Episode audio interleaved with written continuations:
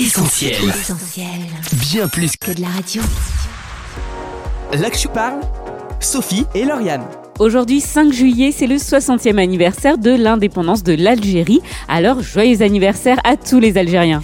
À cette occasion, on revient sur la guerre et les événements qui ont conduit à cette indépendance. On en parle avec le journaliste Frédéric Granier et nos invités. Là que je parle sur Essentiel Radio.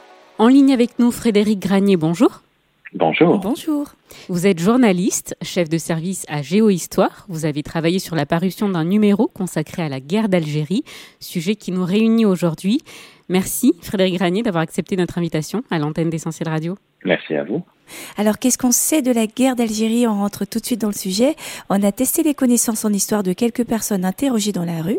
On écoute les réponses. Franchement, j'ai pas trop d'informations sur la guerre d'Algérie. Ouais. Franchement, je sais pas trop. Même si je suis algérienne, j'en sais rien en fait, en vrai. Pas grand chose, je sais que c'est une guerre euh, qui a duré quelques années, l'État français avait euh, plus ou moins colonisé, je sais pas si c'est le bon terme, l'Algérie, et au final j'en sais très peu de choses. Alors euh, moi j'ai 50 ans et le souvenir que j'en ai c'est surtout en primaire où euh, bah, j'avais le souvenir d'un prof de sport qui a malheureusement euh, participé à cette guerre pour la France et qui en a gardé un très très mauvais souvenir et que c'était une période très très compliquée. J'ai aussi ma grand-mère qui est d'origine pied noir donc qui a un peu vécu ces choses-là à l'époque qui après euh, est parti au Pays Basque, euh, a fait sa vie après là-bas. Et même si voilà, je suis pas très calé sur cette date, toute cette guerre, je sais les dégâts que ça a fait. Et malheureusement, encore maintenant, euh, le, le non-remerciement, je dirais, de l'État face à tout ça. Quoi. Alors, mis à part euh, la dernière personne interrogée, le constat est sans appel. Euh, très peu savent de quoi il en retourne. Alors, sans trop en dire pour l'instant, Frédéric Granier, est-ce que cette méconnaissance de la guerre d'Algérie vous étonne? Un petit peu. Après, c'est toujours euh, étonnant de voir qu'un événement qui est finalement assez récent euh, reste assez obscur euh, pour pas mal de gens. D'autant que on a tous un père, un oncle, des connaissances qui ont vécu de près ce conflit. Mais ça montre aussi qu'il y a peut-être, même s'il y a eu beaucoup d'efforts et d'améliorations sur ce point-là, qu'il y a encore des choses à faire au niveau de l'éducation pour expliquer le conflit algérien, pour expliquer ses racines, notamment le phénomène de la colonisation. Parce que pour comprendre la décolonisation et juste avant ça la, guerre d'Algérie, il faut aussi comprendre la manière dont euh, tout le processus de colonisation a été mis en place, comment s'est passée la cohabitation entre colons et colonisés, et on se rend compte aujourd'hui bah, que ce travail de mémoire il est permanent et que c'est un travail de longue haleine. Un travail de longue haleine qui a été aussi celui de Géohistoire, hein, auquel en tout cas vous avez participé. Alors, est-ce que vous pouvez nous dire un peu plus sur la démarche qui a été euh, celle de ce magazine, celle de ce numéro? De quelle manière vous avez travaillé sur ce dossier? Ça nous semblait évident et nécessaire bah, de raconter en texte et aussi en images une guerre qui a longtemps été taboue, hein, puisque l'on a longtemps parlé des événements d'Algérie pour parler du conflit, euh, on a parlé d'opérations de maintien de l'ordre, mais pas de guerre. Et euh, ce qu'on a voulu faire à Géo, bah, c'était mettre de la lumière sur des reportages qui ont rarement été montrés, de revenir sur des sujets qui ont longtemps été polémiques, hein, comme euh, la torture, comme euh, la manifestation d'octobre 61 qui s'est finie dans le sang, sur la censure qui a été organisée en métropole. On voulait dresser le tableau le plus complet, le plus exhaustif possible et surtout être le plus objectif possible. Pas avoir de parti pris. Essayer de montrer euh, les choses sans verser dans la polémique, puisqu'on le voit encore, la guerre d'Algérie hystérise euh, encore les débats aujourd'hui euh, sur la scène politique. Voilà. Et puis avoir cette volonté pédagogique, puisqu'on on l'a vu dans votre petit reportage, là, il y a encore beaucoup de travail à faire sur euh, la connaissance de toutes ces questions-là. Beaucoup de travail, effectivement, et un travail aussi peut-être au niveau des racines profondes de ce conflit que vous avez mis en évidence dans le magazine. Est-ce que vous pourriez nous donner peut-être quelques dates clés à retenir? Si on parle des racines, ce que je vous disais tout à l'heure, c'est qu'on ne peut pas comprendre la guerre d'Algérie si on ne comprend pas la source de tout ça. Et la première date à retenir, c'est 1830, c'est le moment où les troupes du général de Bourmont débarquent en Algérie et vont commencer la longue conquête du pays. Euh, ça faisait longtemps que les relations entre la France et la régence d'Alger, euh, qui à l'époque dépendait de l'Empire ottoman, bah, cette relation se dégradait, hein, essentiellement pour des raisons commerciales, et donc il va y avoir la longue conquête du pays. Une résistance importante du côté algérien, qui était menée par euh, l'émir Abdelkader, et finalement, on va avoir un rattachement en 1848, de l'Algérie à la France, avec un pays qui va être divisé en trois départements, Alger, Oran et Constantine. Et donc, cette division en départements, ça veut dire plein de choses. Ça veut dire que l'Algérie faisait pleinement partie du territoire français. C'est vraiment un modèle unique dans l'histoire de la colonisation française. Il faut rappeler aussi que l'Algérie était française avant la Savoie. Donc, ça explique pourquoi la question de la décolonisation de l'Algérie va être particulièrement douloureuse. Parce que c'est une histoire complexe, une histoire longue, ancienne. Et surtout, voilà, l'Algérie était rattachée pleinement à la France. Et l'autre date importante, si on veut citer les, racines, hein, l'avant-conflit, bah, c'est euh, mai-juin 45, puisqu'on est neuf ans avant le début de la guerre d'Algérie, et le 8 mai 45, bah, c'est le jour de la victoire des Alliés face aux nazis. Et il va y avoir des manifestations indépendantistes en Algérie, et notamment à Sétif, dans le département de Constantine. Et là, un policier va tirer sur un manifestant, et ça va entraîner des jours et des jours d'émeutes et une répression euh, sanglante.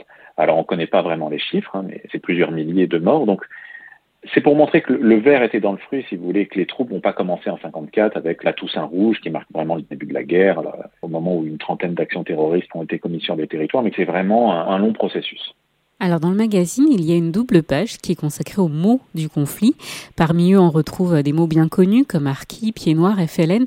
Dites-nous en plus pourquoi c'était important de consacrer euh, ces quelques pages à ces définitions? Là encore, on, l'a entendu lors de votre micro-trottoir, je ne suis pas sûr que tout le monde a en tête toutes les expressions et les acronymes de cette guerre.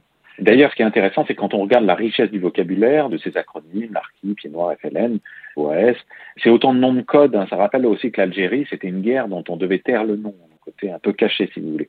Et à Géohistoire, on a toujours en tête cette dimension euh, pédagogique. On s'adresse à la fois au grand public, on s'adresse aussi à un lectorat euh, d'étudiants, d'universitaires, de chercheurs, mais voilà, on veut être accessible. Et donc, on a fait ce petit bréviaire qui rappelle, bah, par exemple, que le, terme de barbouze, bah, avant de signifier un membre des services secrets, hein, ça désignait les hommes qui étaient envoyés par le pouvoir gaulliste en, en 61 et 62 pour lutter contre l'OAS.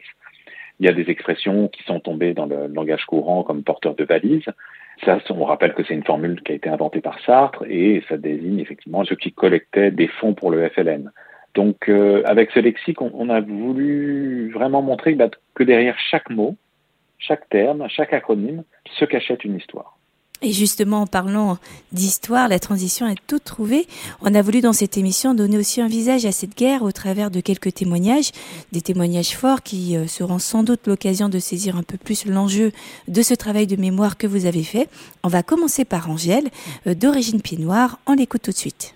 Bonjour, je m'appelle Angèle. Je suis née en Algérie en 31 et j'ai vécu 31 ans là-bas.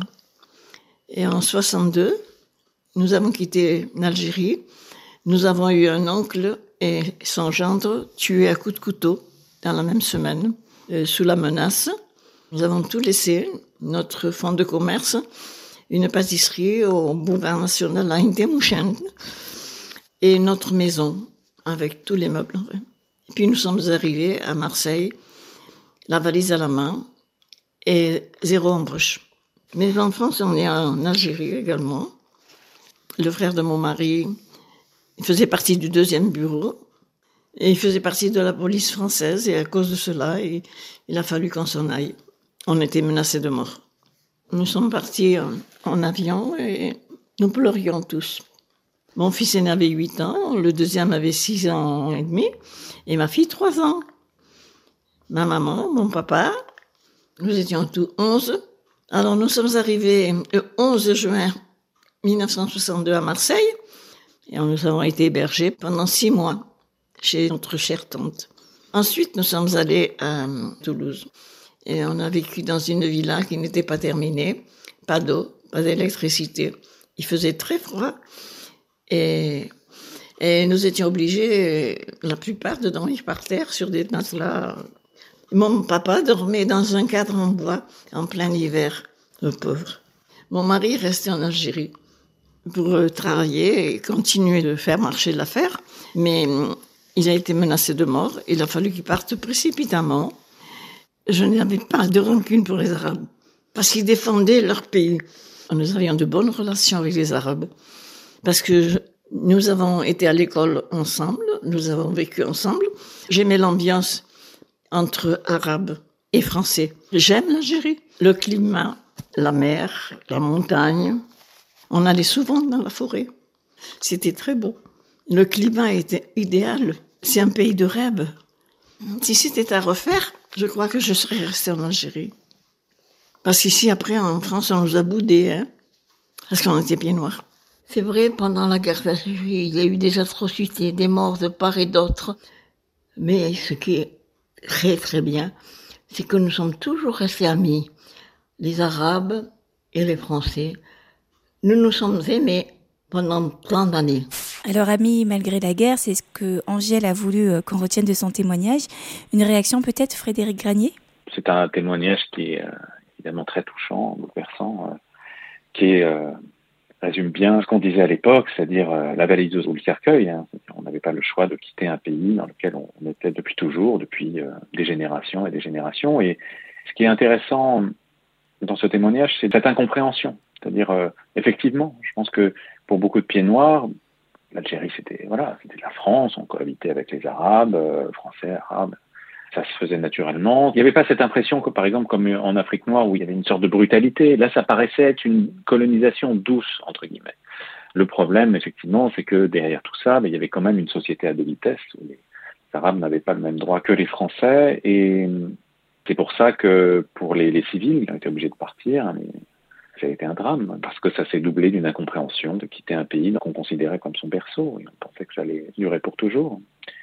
Cet exode a créé un, fort ressentiment, euh, qui ont reproché euh, au président de Gaulle de ne pas avoir honoré sa promesse de maintenir l'Algérie française et, de protéger les, Français d'Algérie et les Harkis, et ça fait partie de ces nombreux traumatismes qui ont entouré la guerre d'Algérie. On va aller un peu plus loin, Frédéric Granier. Dans le magazine, on découvre euh, des photos rares prises sur le terrain par sept photographes envoyés en Algérie dans les années 1950-1960. Pourquoi et comment ce conflit a-t-il été aussi euh, une guerre de l'image? C'était une guerre de l'image, c'était surtout une guerre sans image, puisque de 1954 à 1962, il était très difficile d'évoquer et encore moins de montrer ce qui se passait alors en Algérie. Il y avait une censure dans les journaux, dans les magazines, à la radio, euh, à la télé. On censurait, mais aussi on s'auto-censurait parce qu'on savait qu'on allait de toute façon être interdit. Donc il fallait taire le nombre de morts, il fallait taire la répression. On pouvait évidemment pas parler de la pratique de la torture. Et donc, les photos, finalement, sont assez rares. Il y avait peu de photoreporters qui osaient braver l'interdit. Et dans ce numéro de Géohistoire, on a repris euh, les photos d'un photographe hollandais qui s'appelle Krin Takonis et qui était parvenu en 57 à franchir la frontière entre la Tunisie et l'Algérie, et qui a réussi à passer un peu plus de 15 jours avec les soldats du FLN. Et quand il a montré ses photos à l'agence Magnum à son retour, euh, bon, bah, l'agence a préféré ne pas les publier pour pas s'attirer d'ennui.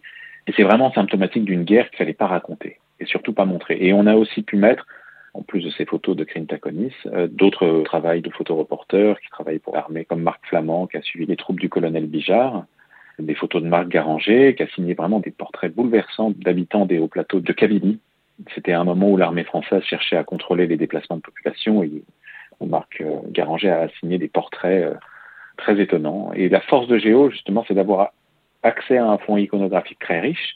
Et on a voulu vraiment montrer tout le spectre de la réalité d'une guerre bah, qui était multifacette et, euh, et à l'époque dont on ne savait pas grand-chose malheureusement un travail intéressant, euh, des photos bouleversantes qu'on invite nos auditeurs à regarder. Alors pour rappel, le 18 mars dernier, c'était les 60 ans de la signature des accords d'Évian. Dans le magazine auquel vous avez participé, Frédéric Granier, il est question de clauses secrètes. Quels sont les éléments que vous nous dévoilez? Alors effectivement, le 18 mars 62, c'était les accords d'Évian qui mettaient fin à huit ans de guerre. Mais derrière la question de l'indépendance, il y a une question essentielle, c'est la question du Sahara, qui a une importance euh, géostratégique majeure pour ses richesses, mais aussi parce que la France menait des essais nucléaires euh, avec le programme euh, Gerboise. C'est là d'ailleurs que la première bombe française avait explosé en, 60.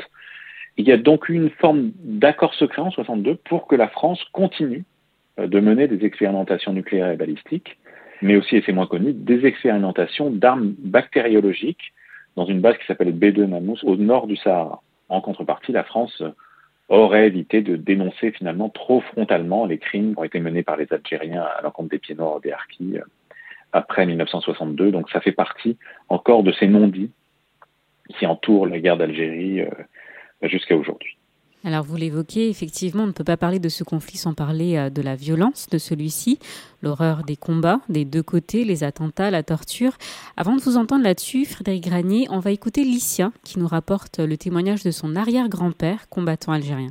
Bonjour, je m'appelle Licia, je suis euh, française d'origine algérienne. J'ai vécu en Algérie jusqu'à mes 15 ans, j'ai donc euh, la double nationalité. Je n'ai pas vécu directement cette guerre euh, d'Algérie. Cela dit, mon arrière-grand-père était euh, euh, combattant de 1954 à 1957. Donc mon arrière-grand-père est né en Algérie en 1896. Il a d'abord été mobilisé pendant la Première Guerre mondiale dans les Ardennes en tant que brancardier dès l'âge de 19 ans. Puis dès le début de la guerre d'Algérie, c'est-à-dire en 1954, alors qu'il avait 60 ans, il s'est engagé à participer au combat en tant que commandant de département. Il commandait donc les soldats de sa région, qu'on appelait les Mujahideen. Puis en 1957, il a été dénoncé par euh, une personne dont on ne connaît pas l'identité. Suite à cela, il s'est enfui dans le maquis avec ses soldats. Et pendant ce temps, euh, les Français le cherchaient dans le village et ils ont dû euh, interroger euh, mon grand-père et mon arrière-grand-mère, donc euh, son épouse et son fils. Apparemment, mon grand-père, il a été pendu par les pieds pour qu'il dénonce son père et mon arrière-grand-mère, elle a été frappée, pareil, pour qu'elle dénonce son époux. Ils n'ont jamais cédé ni avoué. Et de toute manière, je crois qu'ils ne savaient même pas où il était, mis à part qu'il était au maquis. Donc à ce moment-là où il était euh, au maquis, il a été blessé pendant les combats. Donc à cause des violences euh, des combats, les soldats euh, de sa troupe n'ont jamais pu prendre mon arrière-grand-père pour le descendre au village. Ils ont dû le laisser sur place et ils ont dû expliquer que c'était trop dangereux pour le rapatrier jusqu'au village, donc ils ont dû le laisser là-bas. Quelques jours plus tard, ils sont repartis au même endroit pour voir s'il était encore sur place. Malheureusement, ils ne l'ont jamais retrouvé. Donc beaucoup pensent que c'était euh, peut-être euh, les chacals qui l'avaient euh, mangé pendant qu'il était blessé. Donc voilà, il n'a jamais eu d'obsèques et c'est par sa disparition qu'on a su qu'il était sans doute mort. Alors, un témoignage bouleversant là encore, cette violence de part et d'autre, il en est question dans le magazine et il y a ce titre, Torture, comment en est-on arrivé là? Quelques mots à ce sujet? Effectivement, on l'a entendu dans le témoignage, la guerre d'Algérie, c'était une guerre qui était très violente, une violence euh, exacerbée qui s'explique notamment par l'humiliation de Dien Bien Phu en 1954. Et il y avait, si vous voulez, une exacerbation de la violence parce qu'il y avait une envie de revanche.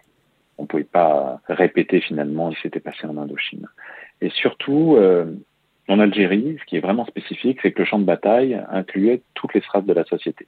C'est-à-dire que chaque civil était un suspect, il n'y avait plus de différence entre civils et militaires.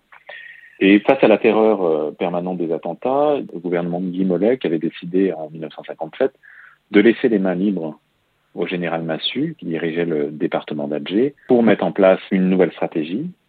Et ça a été la bataille d'Alger, avec cette guérilla urbaine très violente, avec des opérations de ratissage. Il fallait frapper fort. Et c'est là qu'on a vu se développer bah, des interrogatoires poussés, un euphémisme pour parler de la torture, avec euh, des techniques euh, qui font froid dans le dos. Hein. On a entendu ça euh, un instant avec euh, les gens pendus par les pieds. Il y avait la GGN, les générateurs électriques alimentaient les émetteurs radio, et le supplice de la baignoire quand on asphyxiait les, les suspects avec de l'eau. Donc, et tout le monde a pratiqué la torture. C'est-à-dire les soldats français contre les militants indépendantistes, les fameux barbouzes contre les membres de l'OS, le FLN aussi, hein, qui n'hésitait pas à torturer ses propres membres, notamment il y a eu des grandes purges internes en Kabylie en, en 58. D'ailleurs, on pense qu'il y a eu à peu près 6000 morts euh, du côté du FLN euh, lors de ces purges internes. C'était une sale guerre, effectivement. Et il faut avouer qu'aujourd'hui, on parle plus ouvertement de cette question difficile. Et il faut reconnaître la décision courageuse du président de la République qui a reconnu euh, début 2021 la responsabilité de la France dans la torture et le meurtre d'Ali Boumengel, qui était un dirigeant nationaliste un meurtre qui a longtemps été présenté comme un suicide. Du temps, il en a fallu en effet, vous l'avez dit, pour parler de cette guerre en tant que telle et puis de ses détails. C'était également le cas euh, pour l'enseigner. Après 40 ans de silence, la guerre d'Algérie est finalement dans les programmes scolaires depuis les années 2000. Pourquoi ça a mis autant de temps avant d'apparaître dans les livres d'histoire? Avant de vous entendre là-dessus, on écoute quelques réactions recueillies dans la rue. Eh ben, je pense que ça prend un peu de temps pour se rendre compte de, de l'importance d'éduquer la guerre et et du coup, ça a pris beaucoup plus de temps euh, pour se rendre compte que ça a marqué l'histoire, comme la Première Guerre mondiale, comme la Deuxième Guerre mondiale. Bah, je pense que c'est mieux de temps parce que l'État a eu beaucoup de mal et je pense encore beaucoup de mal encore à admettre euh, cet état de fait, c'est-à-dire la colonisation d'un pays. Quoi.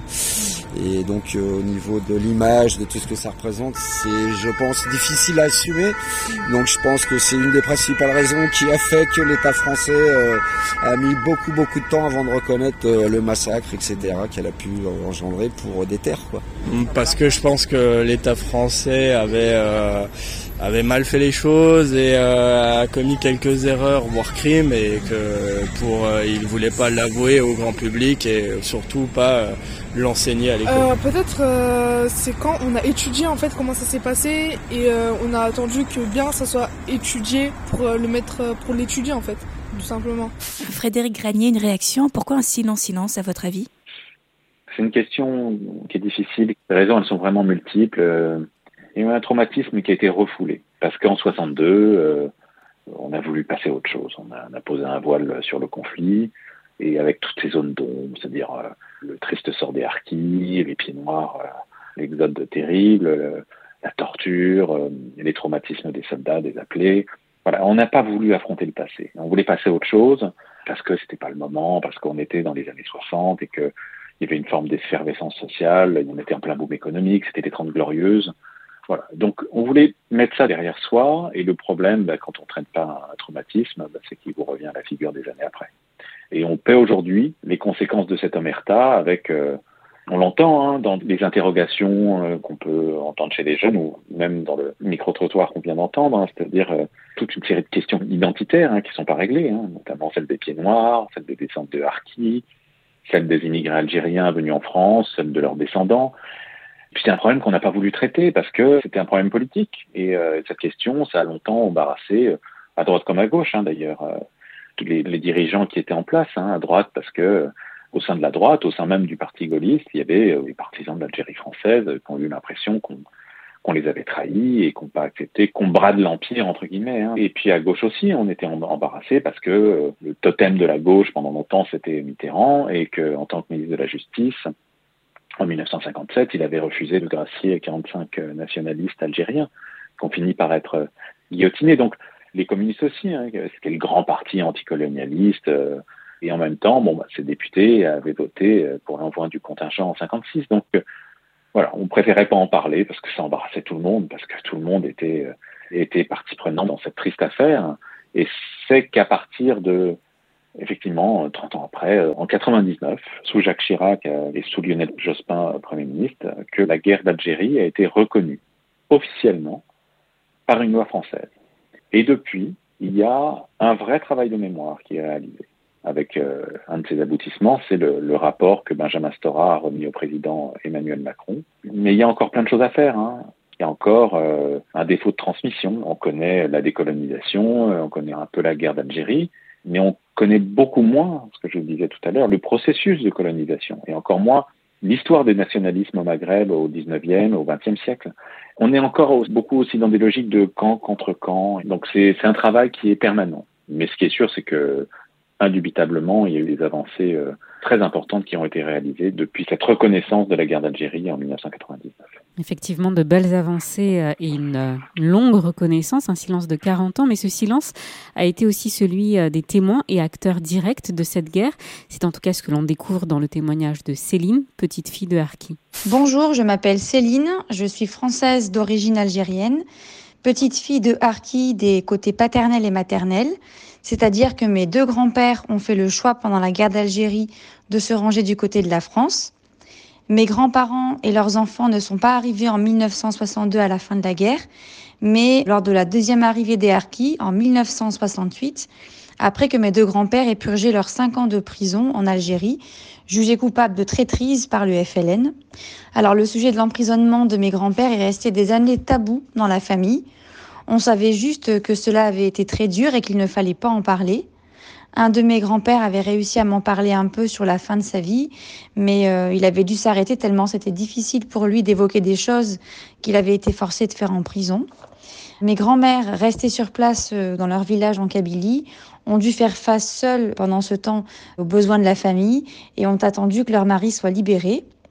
Quand mes grands-pères sont sortis de prison, ils ont été rapatriés par bateau en France avec leur famille, direction Marseille, la porte d'entrée vers une nouvelle vie. Puis ils ont été acheminés vers ce qu'on appelait des camps. C'était des camps militaires qui avaient été réquisitionnés pour accueillir ces milliers de harkis et leurs femmes et enfants. Et quand ma grand-mère maternelle me décrit la vie dans ce camp, elle me dit qu'il était dirigé par un capitaine et qu'il y avait des assistantes, comme elle les appelle, qui venaient voir les mamans et les enfants. Le cadre était militarisé et tout se faisait dans le camp entre harkis. Il y avait des distributions de nourriture, par exemple, à des heures précises, et euh, il n'y avait pas de contact avec les autres habitants du village. Pour ce qui est des activités euh, ou du travail, les hommes étaient occupés à des travaux d'entretien du camp. Ma grand-mère, par exemple, me disait que mon grand-père coupait les arbres euh, ou alors les hommes étaient désœuvrés. Concernant les conditions de vie dans le camp, ma grand-mère décrit la vie en utilisant le mot misère et elle dit qu'au bout d'un an, elle n'en pouvait plus et a demandé à partir mais en même temps, elle est reconnaissante d'avoir échappé, euh, comme elle le dit, à la mort en Algérie. Pour terminer, je dirais qu'il y a vraiment un regard différent en fonction des générations. Celle de mes grands-parents, malgré les souffrances traversées, a vu le rangement du côté français comme euh, une opportunité pour connaître une vie meilleure. Mon grand-père paternel, par exemple, a toujours été très respectueux, admiratif et même reconnaissant envers la France et ne regrettait pas du tout d'avoir quitté l'Algérie. Pour ce qui est de la génération de mes parents, arrivés vers l'âge de 10 ans, il y a une part de reconnaissance, mais en même temps le sentiment euh, d'avoir été accueillis comme des citoyens de seconde zone, d'avoir été isolés. Et pour ma génération, la troisième, la plus grande difficulté a été le tabou qu'il y avait autour de cette identité de harki, un mot qui signifie traître. Donc aussi euh, une difficulté à se positionner à l'école quand on nous pose des questions sur nos origines, euh, aussi une honte euh, qu'on a connu vis-à-vis des élèves d'origine maghrébine, des moqueries, et tout ça même si les événements sont anciens. Frédéric Granier, une réaction? Encore un témoignage important. Il y a deux mots qui m'interpellent. Effectivement, on parle de tabou. C'était très dur, qu'on soit pied noir, qu'on soit harki, euh, d'évoquer toute cette période. Bon, voilà, c'était des reproches aussi qu'on pouvait avoir à, l'égard de la France, hein, du côté des harkis, euh, puisque la, la, France s'était engagée à accueillir tous les harkis et leurs familles euh, après la guerre, mais euh, elle va revenir sur cet engagement à la suite des accords d'Évian et seul euh, un peu plus de 40 000 ont trouvé refuge en France. Et puis quand on parle effectivement Arki, alors Arki ça vient de Arca, c'est un dérivé de l'arabe qui signifie un groupe mobile.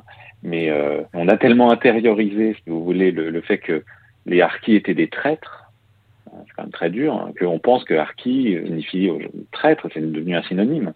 Et c'est pour ça que ça a été extrêmement difficile tous ces gens qui ont été euh, rejetés par leur pays, dont la plupart ont été massacrés, et, euh, et, en France, où on les regardait avec une sorte de soit indifférence, soit une sorte d'incompréhension et de gêne, hein, parce que ces gens-là avaient choisi de, de défendre la, les intérêts français. Donc euh, je pense que le mot de tabou est un mot important un mot important et qui a marqué toute une génération. Et par ailleurs, ce conflit a aussi eu des effets euh, sur notre société, donc à long terme. Quel est l'impact de cette guerre sur la France d'aujourd'hui? C'est une question qu'on a posée dans la rue. On écoute les réponses. L'impact, Franchement, je n'ai aucune idée. Hmm. Je pense que même si l'Algérie serait restée française, je pense que ça aurait été la même chose en vrai. Je pense qu'il y a eu beaucoup beaucoup d'impact, notamment euh, à l'immigration euh, des Algériens en France, mais aussi pour les Français, parce que nos parents ou nos grands-parents euh, ont pu vivre cette guerre d'un côté ou de l'autre, et euh, ça a beaucoup euh, amené dans l'éducation de chacun. Donc ce qui peut créer aujourd'hui tel ou tel courant de pensée un peu négatif euh, L'impact, c'est que euh, malheureusement, ça reste de l'histoire et du coup, euh, il y a toujours un passé. Et euh, on peut pas changer le passé. Et du coup, ça va toujours impacter la France. D'ailleurs, ça va impacter toujours l'Algérie. et on le voit aujourd'hui eh ben, L'impact, je pense que c'est surtout au niveau culturel, et parce que moi je viens de région parisienne où il y a un très très gros brassage de culture. Donc moi c'est ce qui me plaît aussi dans ce pays-là, à la base, c'est le mélange de culture. Enfin pour moi la France c'est ça. Euh, j'ai grandi dans une cité donc euh, où il y a beaucoup de clichés. Je suis d'origine européenne, hein, pour préciser. euh, mais voilà, il n'y a que en région parisienne où j'ai connu cette grosse communauté, cette grosse solidarité. Et je pense que le plus gros problème en France, c'est que bah, du coup, ça crée des amalgames et des opinions très très négatives sur ce peuple. Et ce qui est dommage, quoi. Voilà. Monsieur Granier, dans quelle mesure ce conflit a bouleversé, modifié jusqu'à aujourd'hui les mentalités de nos sociétés? Ça l'a bouleversé parce que ça imprègne les débats et les mentalités depuis 60 ans, hein, parce que c'est tout simplement un traumatisme. En tout cas, du côté français, si vous voulez, c'est très dur à accepter encore aujourd'hui que la France, elle ait perdu l'Algérie. Il suffit de regarder une carte. Hein. La France, euh, face à l'Algérie, c'est cinq fois plus petit. Donc l'Algérie, c'était 2,3 millions de kilomètres carrés, c'est presque cinq fois la France. Et, et en perdant l'Algérie, on a eu symboliquement l'impression bah, que la France, elle perdait une partie d'elle-même parce que c'était aussi un, un, symbole de la puissance française. Et forcément, bah, c'est difficile d'admettre qu'on n'est plus une grande puissance. Donc, ça a contribué, si vous voulez, à instiller un peu notre imaginaire euh, national. Et puis surtout, il y a eu la, la question du rapatriement avec le, le, million de pieds noirs qui ont été contraints de, de quitter le, le, pays dans lequel ils étaient installés depuis des générations et qui ont, qui ont vécu dans le souvenir douloureux de l'exil. Il y a la question des harkis, hein, qu'on vient de traiter, qui ont été massacrés en Algérie après 62 qui ont eu l'impression d'avoir été abandonnés par la France.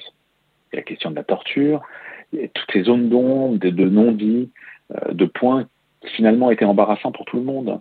Et aussi du côté algérien, hein, parce que euh, on fait encore comme si euh, les nationalistes avaient été tous unis contre le, le colonisateur français, alors que bah, l'Algérie, à l'époque, c'était une forme de guerre civile hein, entre les partisans du FLN et puis ceux de Messaliadj.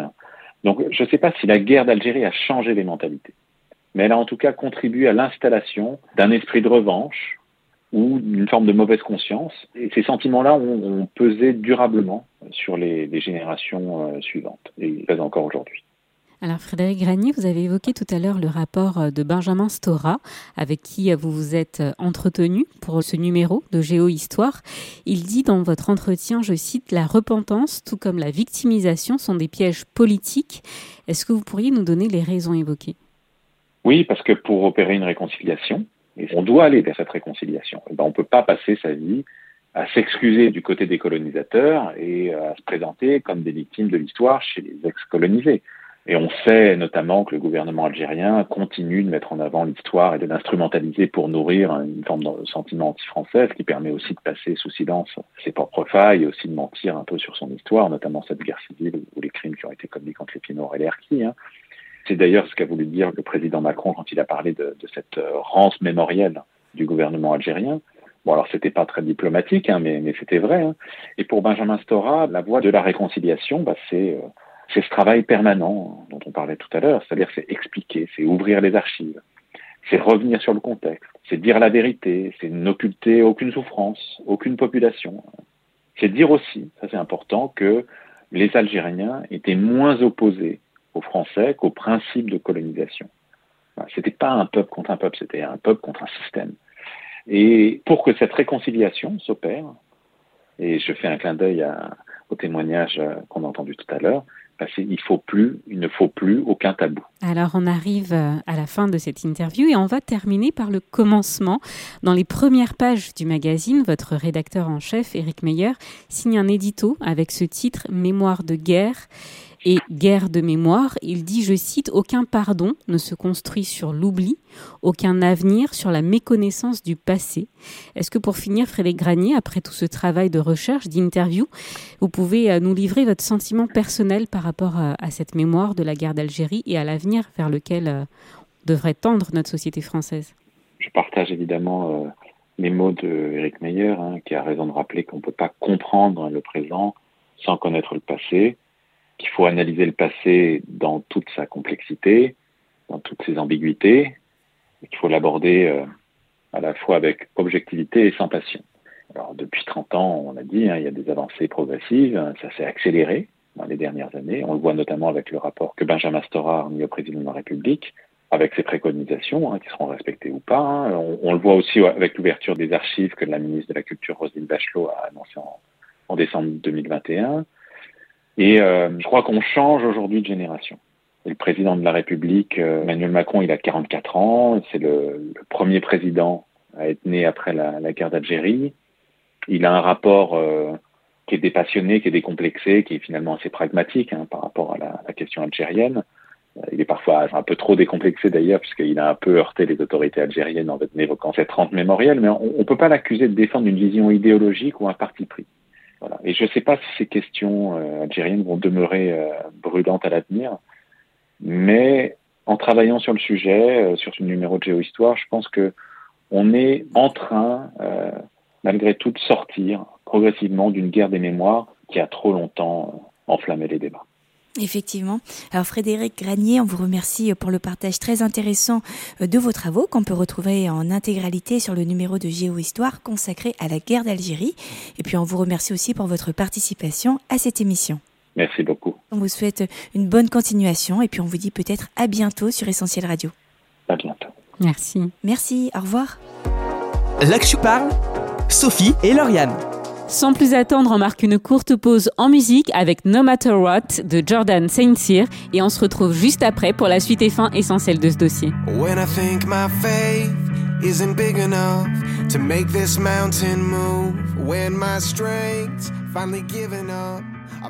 Aujourd'hui, c'est le 60e anniversaire de l'indépendance de l'Algérie. L'occasion pour nous de revenir sur la guerre d'Algérie avec notre invité Frédéric Granier, journaliste pour Géohistoire. Une interview à retrouver en podcast dès la fin de cette émission, mais avant, restez bien connectés pour la suite et fin essentielle de ce dossier. Là que je parle, Sophie et Lauriane. Aujourd'hui, 15 à 20% des Français ont un rapport personnel avec la guerre d'Algérie et très certainement qu'en écoutant cette émission, nombreux sont ceux qui se sont souvenus comme euh, Céline ou Licia qu'on a entendu un peu plus tôt de l'histoire d'un oncle ou peut-être du silence gênant d'un grand-père à la simple évocation de la guerre d'Algérie. Une guerre qui a mis du temps à être reconnue comme telle, une guerre dont le souvenir est encore si sensible pour notre société, car au-delà des 15 à 20% des Français concernés de près par ce conflit, cette guerre c'est l'histoire d'une colonisation, d'une indépendance d'une immigration, une histoire dont les conséquences se font encore ressentir aujourd'hui. Une histoire de torture et une histoire torturée par le déni, le silence, les secrets, les arrangements. Car si on parle de réconciliation des mémoires, c'est qu'il y a guerre des mémoires. Des mémoires différentes de part et d'autre, des points de vue, des vécus, des histoires d'hommes et de femmes qui, dans un contexte particulier, avec des données particulières, ont fait des choix, ont pensé faire ce qui est juste et ont subi des événements tragiques. Cette guerre d'Algérie, c'est aussi une histoire d'identité, français, algériens, pieds noirs, harkis, tout autant d'hommes et de femmes qui ont dû trouver leur place dans une société fragilisée et qui ont transmis aux générations suivantes une mémoire lourde et une identité pas toujours évidente à trouver. Et puis cette guerre, c'est aussi une guerre de l'image, image et représentation. C'est vrai pour la guerre d'Algérie, bien que les clichés soient rares, mais c'est vrai finalement pour toute guerre, une guerre de l'image criante dans notre actualité, dans une époque où comme la nôtre, les sources d'informations sont si nombreuses et parfois si fausses. On vit aujourd'hui euh, des conflits, des guerres en direct avec les smartphones, les témoins et les victimes sont eux-mêmes les reporters de guerre qui ne montrent finalement qu'un point de vue de l'histoire. Une histoire qui semble alors se répéter, c'est à se demander si dans l'avenir l'histoire des guerres d'aujourd'hui ne tombera pas dans les mêmes travers, dans une guerre des mémoires dont il sera difficile de se défaire. Mais alors quelle est la clé pour en venir à bout et signer enfin un traité de paix entre ces différentes mémoires? Dans la Bible, on lit que Dieu a réconcilié le monde avec lui par Jésus. Il ne tient plus compte des fautes des êtres humains et il nous charge d'annoncer cette parole de réconciliation. Parler de Dieu dans une émission sur la guerre, c'est risqué quand on sait à quel point il était le prétexte à bon nombre de conflits, ou encore le coupable tout désigné avec notre fameux Si Dieu existe, pourquoi les guerres? Et pourtant, il est question ici d'une parole de réconciliation. Réconciliation avec l'autre et sa différence, l'autre et sa mémoire, l'autre qui m'a blessé, trahi, fait du mal. Une réconciliation avec moi-même aussi, avec mon histoire, ma culpabilité, mon identité, et une réconciliation qui ne peut faire l'économie du pardon. D'une manière ou d'une autre, on a tous eu affaire à ce pardon, parce qu'on a été pardonné un jour, parce qu'on a dû prendre sur nous pour l'accorder, ou peut-être parce qu'on l'a refusé à quelqu'un. Le pardon n'est pas aisé, il soulève beaucoup de questions. Peut-on tout pardonner? Doit-on tout oublier pour pardonner? Quoi qu'il en soit, ce pardon est rendu possible lorsque nous sommes réconciliés avec Dieu. Dans l'extrait qu'on a cité, il est dit que Dieu ne tient plus compte de nos fautes et que si nous sommes unis à Jésus, nous devenons une nouvelle créature. Les choses anciennes sont passées, voici, toutes choses sont devenues nouvelles. Et c'est en commençant par reconnaître notre faute et notre impuissance à se défaire par nous-mêmes du poids de la culpabilité, du poids d'un lourd passé, que s'ouvrira alors une nouvelle page à notre histoire et qu'on pourra enfin tendre vers une mémoire réconciliée. Et on finit par un tout dernier extrait de la Bible, nous vous en supplions, acceptez d'être réconciliés avec Dieu. Là que je parle, Sophie et Lauriane. L'actu parle, c'est fini pour aujourd'hui. Vous pouvez bien sûr retrouver cette émission en podcast gratuitement sur essentielradio.com ou sur les plateformes de téléchargement comme Spotify ou Deezer. N'hésitez pas aussi à liker, commenter ou encore partager cette émission sur les réseaux sociaux. Ça se passe sur Facebook, Twitter ou encore Instagram. Merci à Irène pour le micro-trottoir et on salue Mathieu à la technique. Nous, on vous dit à très vite dans l'Actu Parle et bonne écoute sur Essentiel Radio. Salut L'actu parle sur Essentiel Radio. On retrouve, tous nos programmes sur essentielradio.com.